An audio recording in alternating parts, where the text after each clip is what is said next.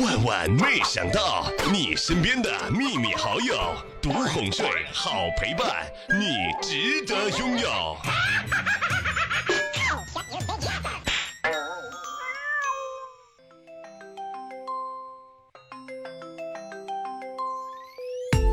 起床了，起床了！你昨天说下午陪我看电影的，你骗我！去我嫂子家呀，带二宝三天，他就学会了一句话：“过来，过来，奶瓶给姑姑尝一尝。”养狗呀，千万别养二哈。今天中午啊，在我哥家洗澡，我哥家的傻二哈在热水袋边上捣乱，我气得揍那傻狗一顿。可谁知道呀，这个傻二哈记仇，我洗到一半的时候，这傻狗居然把热水袋给我咬漏了。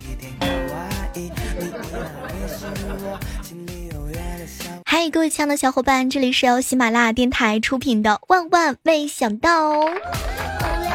你的家里有没有养猫咪、养狗狗呢？有没有发生在他们身上的糗事呢？也欢迎各位正在收听节目的小耳朵来和我互动哟。成年人的告别仪式啊，很简单，你没有回我信息，我也就默契的没有再发，就这样安静的消失在彼此的生活当中了，好像从来都没有认识过一样。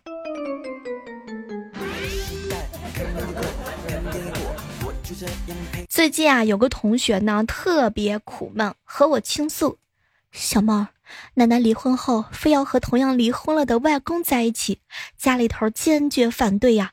可是呢，拧不过两位老人，现在我都不知道是叫我奶奶叫外婆，还是叫外公叫做爷爷。哎，我原本的爷爷和外婆，我又该怎么称呼他们呢？”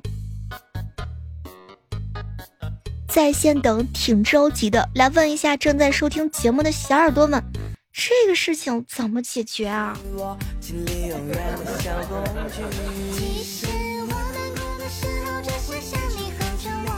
中午去小馆子吃饭，点了两个菜，一顿吃完之后啊，准备微信支付，一摸口袋，糟糕了，居然没带手机。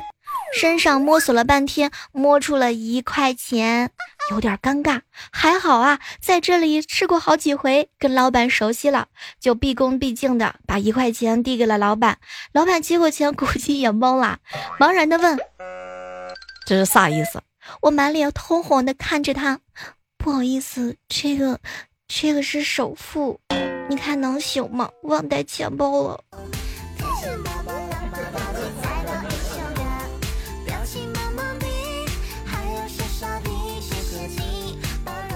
我哥呀胃痛，我嫂子去给他买了药，给他的时候脑袋一抽，也不知道怎么的说了一句：“大郎该吃药了。”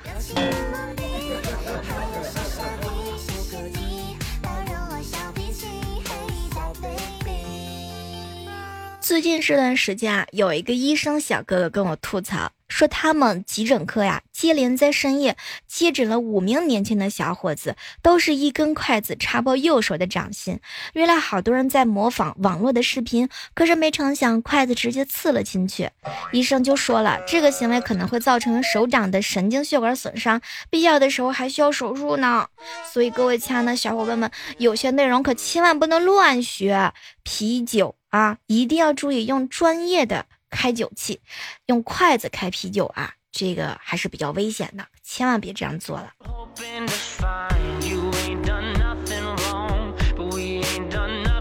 我嫂子啊，当时呢被追的时候啊，嘿，每天都享受着不同的待遇。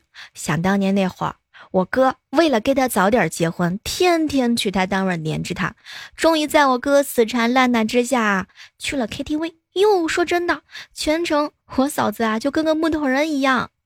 哎哎，我你比我大三岁呢，怎么什么都不会唱呀？哼，谁说我什么都不会？我还有个绝活呢。来来来来来，请开始你的表演。这个时候，我嫂子啊竟然从 KTV 的盘子里拿了三个苹果耍了起来。看我打小练的。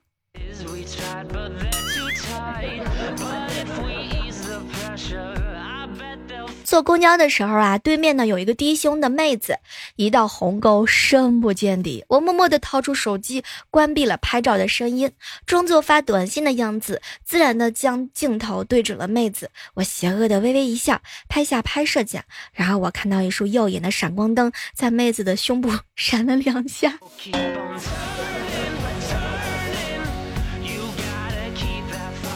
现在呀，真的是世风日下，那些小哥哥一个个衣冠楚楚，西装革履的，回到家就穿个裤衩子啊，真的是有些还穿的露啊，真的是很很过分。要不是我拿望远镜偷看，我真不知道他们的口味这么重。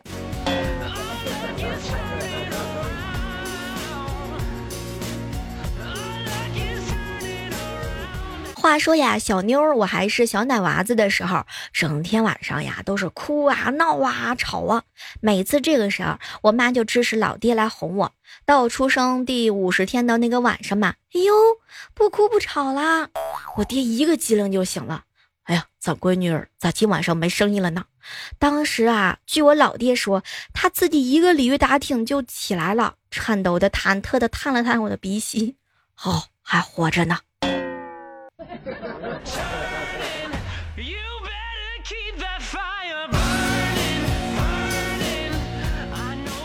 好朋友旺哥和女生值夜班，师兄，值夜班玩坏了，你不会半夜溜到我的房间来吧？不会的，我可不是那种人。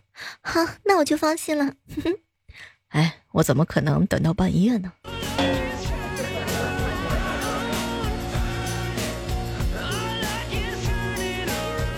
小侄弟萌萌一放假就是手机电视，我决定呀带萌萌出去玩儿，组织了一群孩子玩猜拳贴纸，玩的还挺嗨。气氛搞起来之后啊，萌萌突然之间就喊：“姑姑姑姑，我们已经陪你玩了这么久了，一人奖了一个汉堡，不过分吧？”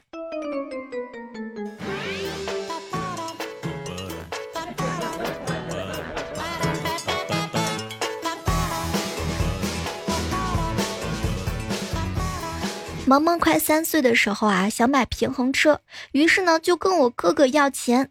然后我哥啊嫌家里的车太多了，他呢萌萌愣是怎么恳求，我哥也不答应。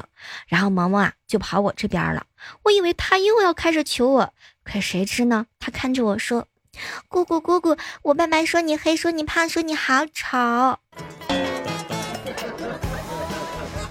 为了一个平衡车，你真的是丧尽天良。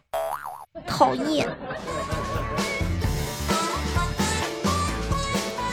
萌萌啊，有一道题目不会做，喊我过去教他。我推了推我哥，哎呦，哥，我头疼，你去吧。我哥不动，哎哎哎。我跟你说啊，哥，你得去啊，要不这样吧，我帮你求情，让我嫂子零花钱给你涨一千。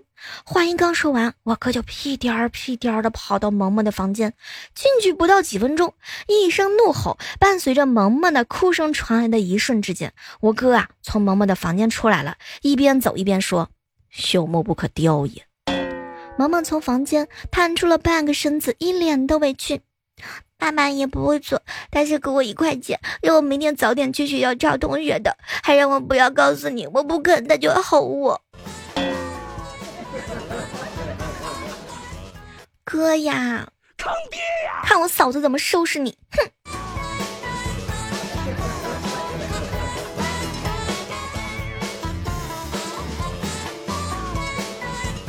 堂姐在上海定居，刚刚跟我聊天，说最近啊，垃圾都得分干垃圾和湿垃圾了。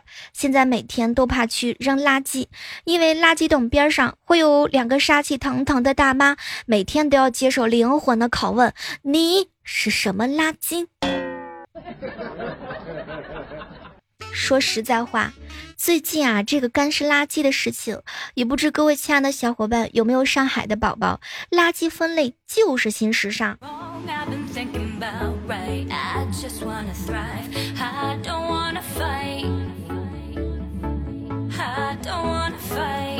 我最近啊，听一个上海的朋友说，都不敢点外卖了，因为搞不清楚外卖究竟是干垃圾还是湿垃圾，分类分的脑壳疼。还有很多网友说，要是分类就开始绝食了。居然还有人这样记：猪可以吃的是湿垃圾，猪都不要吃的是干垃圾，猪吃了会死的是有害的垃圾，卖了可以买猪的是可回收的垃圾。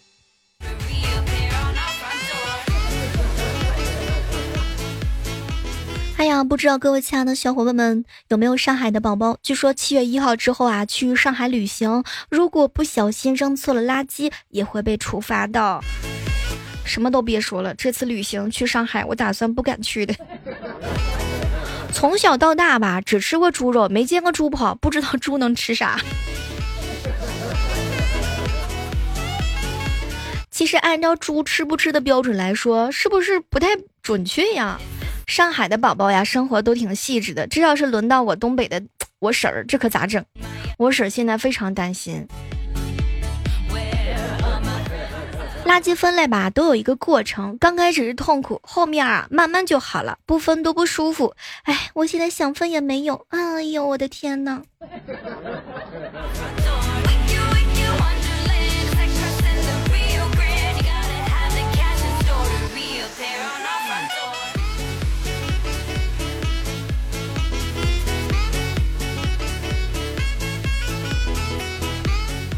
鸡骨头和大猪骨可以，大猪骨可以丢进一个垃圾桶吗？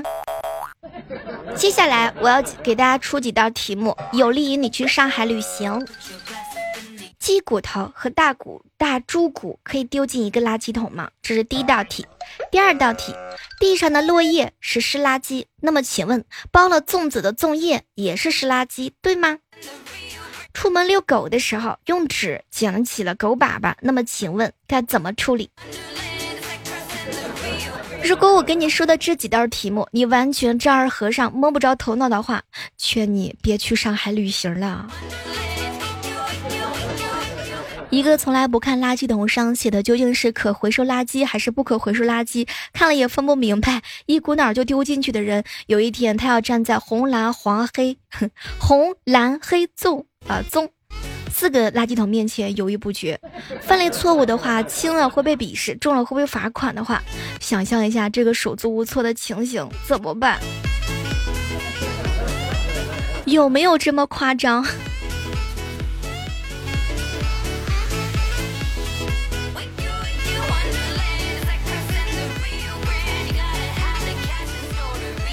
好了，这样的时刻当中，依然是欢迎各位锁定在我喜马拉雅电台出品的《万万没想到》这个时段和大家聊到的是上海的分类垃圾啊这个事情。不知道各位亲爱的小伙伴听完之后作何感想呢？如果你的城市现在也要马上实行上这个垃圾的强制分类，请问你准备好了吗？今天早上看了一篇文章之后，整个人都是懵啊。说最近啊，也不知是段子还是真的，是在夜里十一点钟之后，很多小区楼下都多了几个鬼鬼祟祟的人影。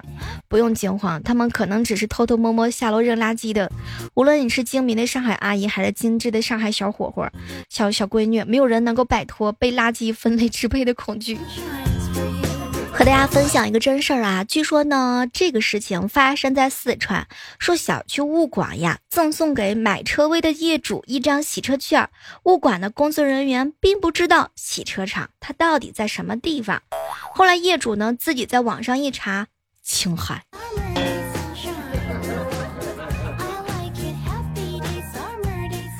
前段时间啊，帮我嫂子卖面条、饺子皮儿那些啊，然后有一个小帅哥天天来买饺子皮儿。今天刚开业的时候，小哥哥端着一个碗就过来了。我心想，哎呦，不会是喜欢我，给我送早餐吧？当时我就感动的看着他，我早上吃过了，谢谢你，小哥哥。没成想，小哥哥啊，把碗往桌子上一放，小丫头，这是肉馅儿。每天买的饺子皮儿啊，不是多就是少。我今天呀，在你这包完再走。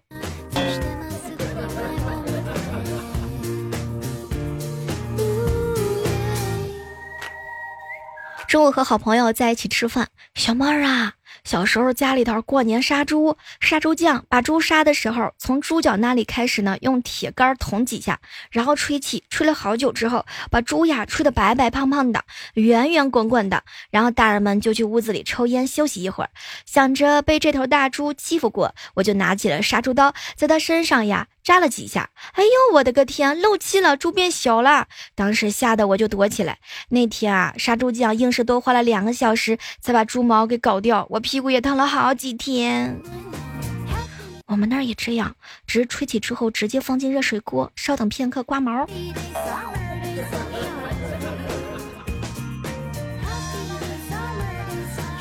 出门啊，办事情，办完直接坐公交，等红灯的时候才想起来自己好像是骑电动车的，于是啊，默默的确认了一下，对，就是这个样子。当时司机师傅都笑坏了，怎么能忘？坐在公园的时候啊，光着脚，突然之间被一只蚂蚁咬了一口。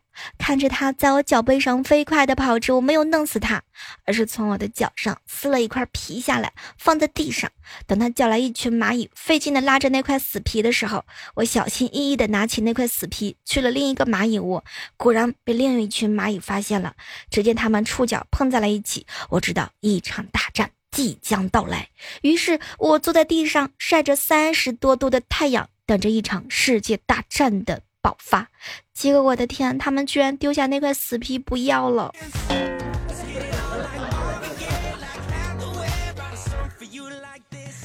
前段时间啊，搜了一下程序员的日常，最新的强人标准是：跟得上股市的大盘，跑得出城管的地盘，买得起开发商的楼盘，看得懂统计局的算盘，懂躲得开醉汉的方向盘，忍得了非主流的脸盘，搞得定自己的椎间盘，盯得住旧爱的硬盘。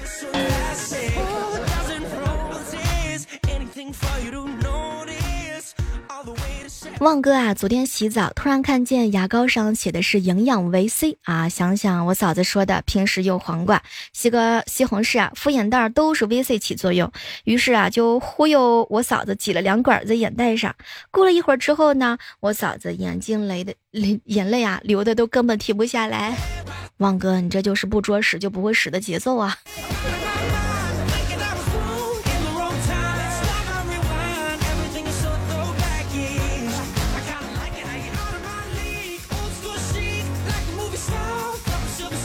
和大家分享一个热点的事情啊，说前段时间啊，有一个江苏昆山的男人，三年之内和三个女人结婚生子，为了能够让自己应付得了三个家庭，他将三个女子安置租住在方圆一公里范围内的三个小区里。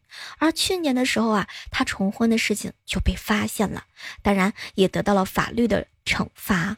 天哪，你说，我实在是不能想到。他跟第一任妻子的婚姻是合法有效的，第二个妻子、第三任妻子的婚姻是无效的。那另外两个知道这件事情之后，究竟是会有一种什么样的感觉？这个男人他怎么能够做其他男人不敢做的事情呢？怎么能够掠夺资源呢？电视剧里都不敢这么演，估计片审过不去吧？嗯，一定是这样。you just forget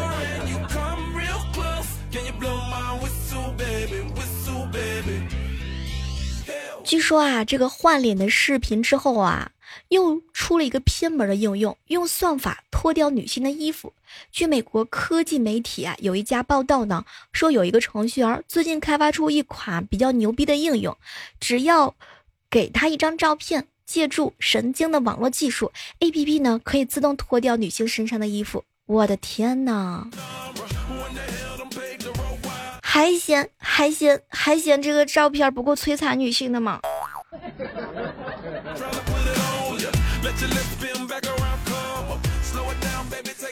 我有一个小姐妹啊，最近跟我吐槽说，同事随礼标准到底是什么？哎呀，她结婚的时候自己随礼八百块钱，而自己孩子满月办酒的时候呢，这个同事啊带了一家三口来，只是随礼四百块钱，还说随礼啊本来就是看个人的意愿，没必要非得一致。那么问题来了，今天的互动话题就是，大家觉得同事之间的随礼标准应该是什么呢？是礼尚往来，还是觉得随多少礼金，将来就应该还多少呢？好了，今天的万万没想到到这和大家说再见了，感谢各位的收听，不要忘记了用手机下载喜马拉雅电台 APP，搜索主播李小妹呢，期待能够在我节目的评论处看到你的身影哦。那句老话，好体力就要持久战。好习惯就要好坚持。每天早上的八点钟，晚上七点半，我都会在喜马拉雅直播间等你哟。对了，我七月二号要去贵州，有没有一起约的小伙伴哟？好了，下期我们再会吧。